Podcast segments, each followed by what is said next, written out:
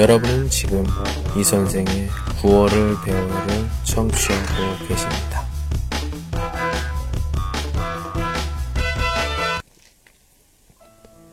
세상이 따뜻해지는 3초의 비밀.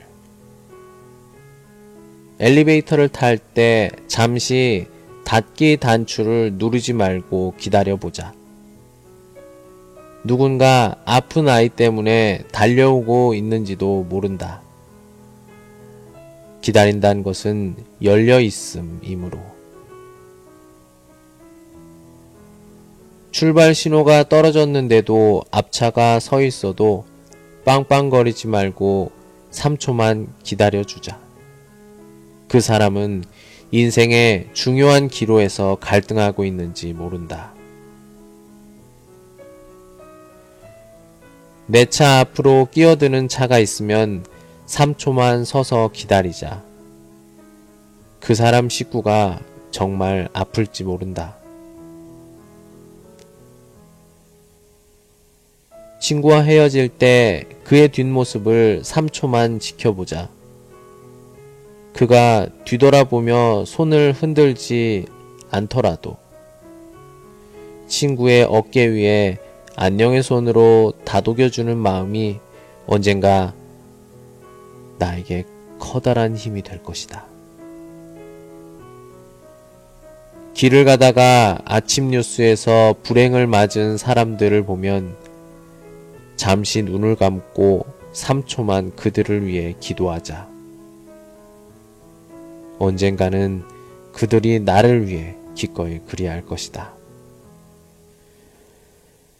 정말 화가 나서 참을 수 없을 것 같을 때, 잠깐만 흐르는 강물에 발을 담그고 있다고 생각해보라.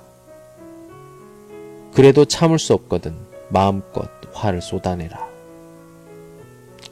그렇다고 뭐 세상이 어찌 되는 것은 아니지 않는가. 차창으로 고개를 내밀다가 한 아이와 눈이 마주치거든 3초만 아이에게 손을 흔들어 주자. 그 아이가 크면 분명 내 아이에게도 그리할 것이다. 죄 짓고 감옥 가는 사람을 볼 때 욕하기 전 3초만 생각하자. 내가 그 사람의 환경이었다면 어떻게 되었을까? 그 사람을 위해 3초만 기도하자. 아이가 잘못을 저질러 울상을 짓고 있을 때 3초만 말없이 웃어주자. 잘못을 뉘우치며 내 품으로 달려올지도 모른다. 아내가 화가 나서 소나기처럼 퍼부어도 3초만 미소 짓고 들어주자. 그녀가 저녁에 넉넉한 웃음으로 한 잔 술을 부어줄지 모른다.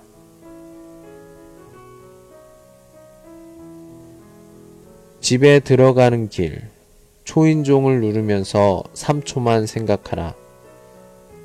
나는 행복의 초인종을 누른다. 가족을 위해 오늘 밤은 무엇을 해줄 것인가?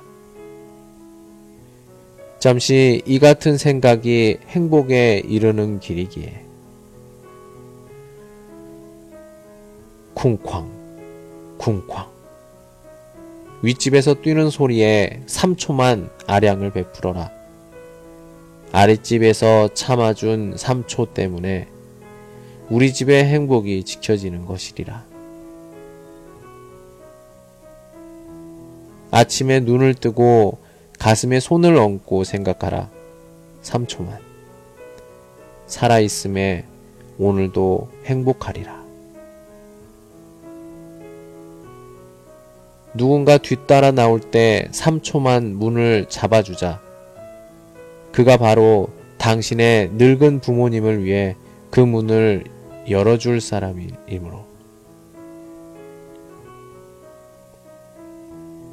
세상을 뒤집어 엎고 싶을 만큼 화가 났을 때, 태초에 우리가 사는 이 우주의 탄생을 3초도 안 되는 빅뱅이었을 것이라 생각해보라. 3초가 우리의 인생을 좌우한다.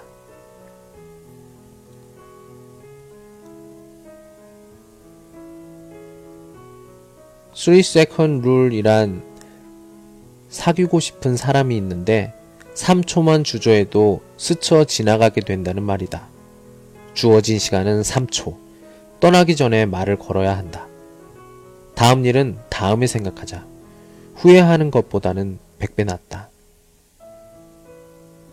거울을 보고 자신의 첫 인상을 들여다보라. 처음 만났을 때 당신의 첫 인상은 3초 내에 결정된다. 영국의 세계적인 여류 작가 제인 오스턴이 쓴 오만과 편견의 원래 책명은 첫인상이었다. 인사를 빨리 하는 비결은 먼저 그 사람이 보기 전에 이름을 부르는 것이다. 성공하고 싶거든 누구에게라도 3초 먼저 인사하라. 당신이 계획한 것보다 3년 빨리 성공할 것이다. 꾸짖을 일이 있을 때 3초만 거울 앞에서 웃어보기. 최소한 나 자신 때문에 화내는 일은 없을 것이다. 힘들 때 3초만 웃어보자. 좋아서 웃는 것이 아니라 웃으니까 좋아지는 것이다. 아침 출근 시간은 다가오는데 눈이 떠지지 않는다. 지각이냐 아니냐는 일어나야 되는데 라고 생각하는 순간에 결정된다. 행동으로 옮기는 데는 3초면 충분하다. 3초. 여러분 어떻게 이용하십니까? 오늘은 여기까지. 안녕.